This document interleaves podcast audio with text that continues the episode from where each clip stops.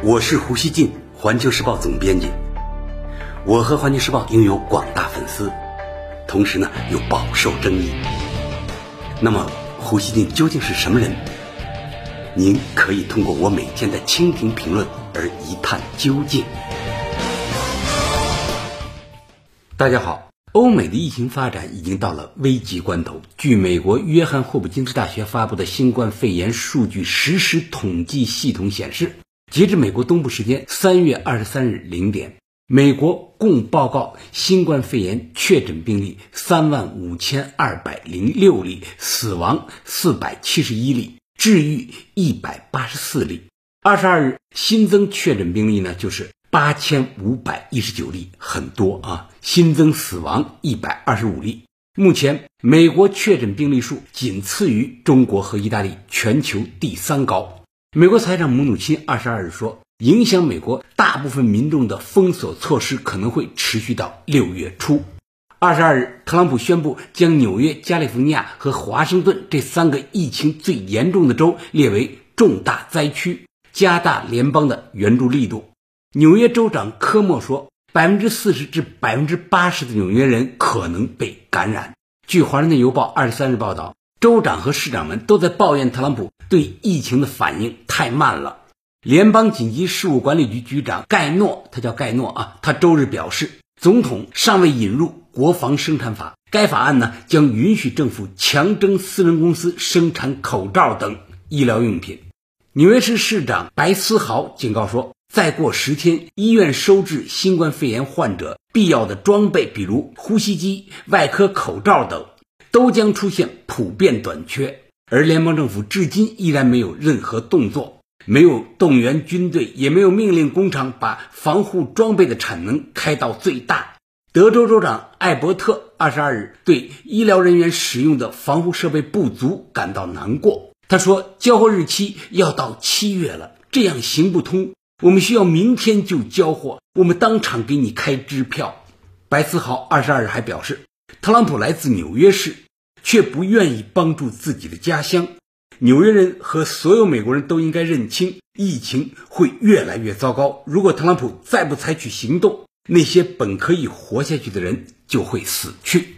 雪上加霜的是，此前呢，市场给予很高期待的价值两万亿美元的联邦经济刺激计划，二十二日居然在美国参议院被否决了。这让已经跌到奄奄一息的美国股市再次受到巨大刺激，投资者信心呢再度受创。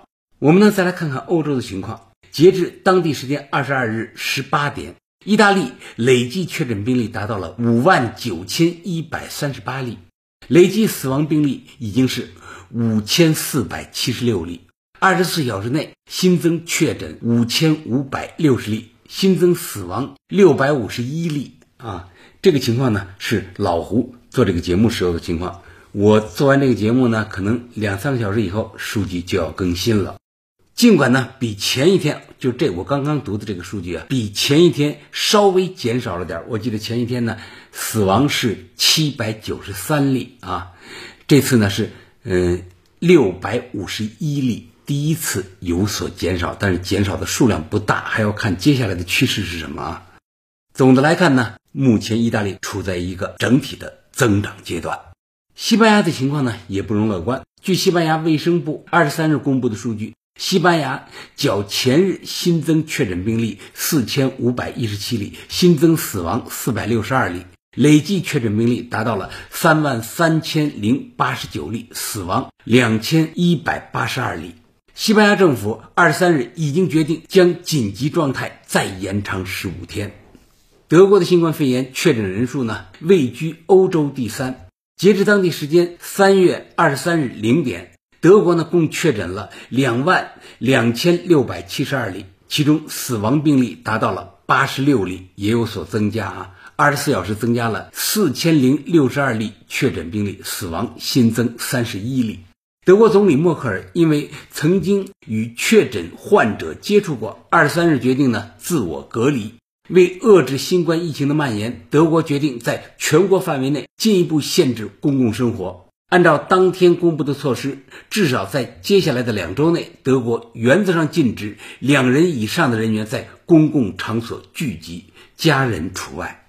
法国的情况是啊，截至二十二日，法国累计确诊新冠肺炎病例呢是一万六千零一十八例，累计死亡六百七十四例。也增加了很多啊！较前一天新增了这个确诊病例是一千五百五十九例，新增死亡是一百一十二例。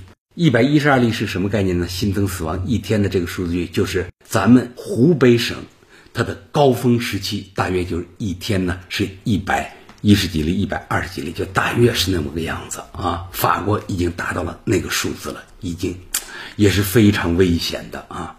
大家看，当时咱们中国的一个省啊，这些国家呢，他们大约呢都是中国的一个省的人口规模。当时呢，我们一个省大约呢病例数是几百个，总的病例数是几百个。只有这我记得是三个省，好像是广东、河南和这个呃浙江三个省，他们的病例是一千以上，其他呢都是几百个。但是你看这些国家都是几万个、一万几千个，都是这样的数据，非常可怕。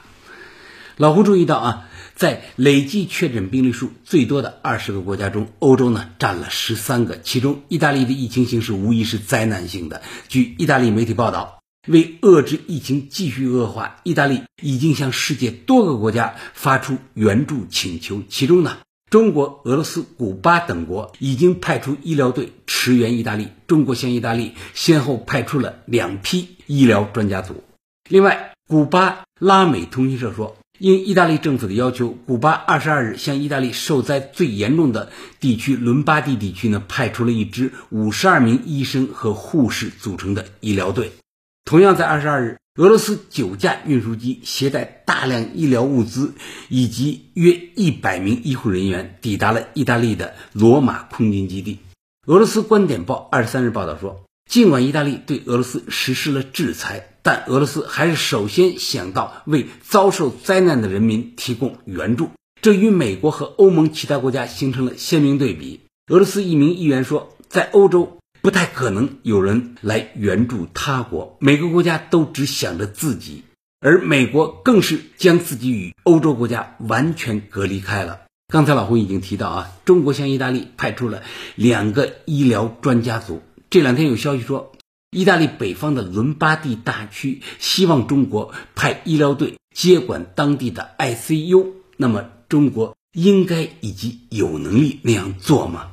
老胡呢在此呢提几点建议，希望呢国家在做相关决策时参考。第一呢，我认为，嗯，中国呢不能冲动，我们呢还是要量力而行，这是第一个原则。我认为啊，中国的大规模医疗战役呢现在呢告一段落。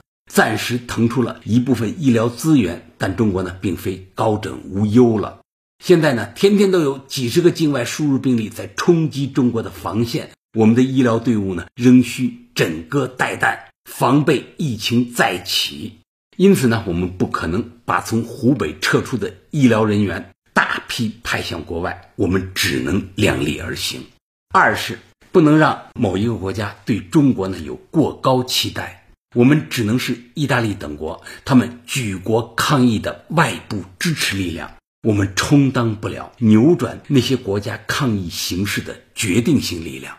我们自己呢，不能把话说大了，拍胸脯，以至于呢，对方期待我们过高了，而我们又做不到援助，反而呢，落下了埋怨。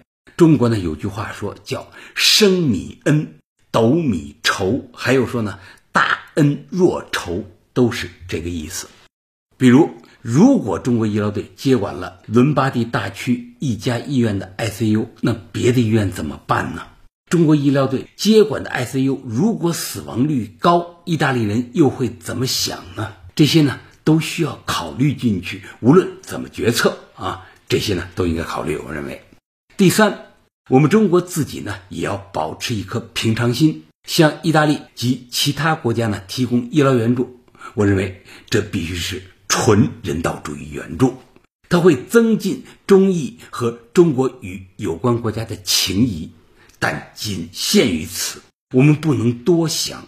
美国舆论已经开始呢将中国对外医疗援助描述成中国削弱美国领导地位的地缘政治行动，我们不能为他们提供把柄。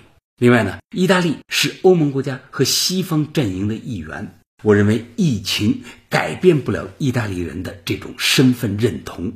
中国的援助啊，消除不了意大利社会与我们的基本的意识形态分歧。因此呢，我们的对意大利援助一定要保持在人道主义的质朴层面上，不扯别的，不做引申。第四是啊，前面虽然说了那么多，但中国毕竟是大国，在考虑各种利弊因素之后啊，还是呢应该在他国遭难时采取积极的援助态度。为全球抗疫做贡献，这是我们的义务。特别呢，老胡要提醒啊，我们特别要考虑到，意大利在中国困难的时候多次帮助过我们。上世纪八十年代，意大利援助中国在北京建立了急救中心，一方当时提供了八百万美元赠款，捐赠了四十二辆救护车。之后呢，意大利还援助中国建立了多个医疗急救中心。它是第一个这样做的欧洲国家。二零零八年汶川地震，意大利的救援团队在西方大国中最先抵达灾区，并且呢派专机送来大批救灾物资，建立了流动医院。最后，老吴想说，这一切中国社会不应该忘记，在中国困难的时候，很多其他国家呢也都帮助过我们。今天，当他们遭遇困难，而我们有余力时，我们要真诚的施以援手。感谢收听今天的《回不乱语》，咱们下期见。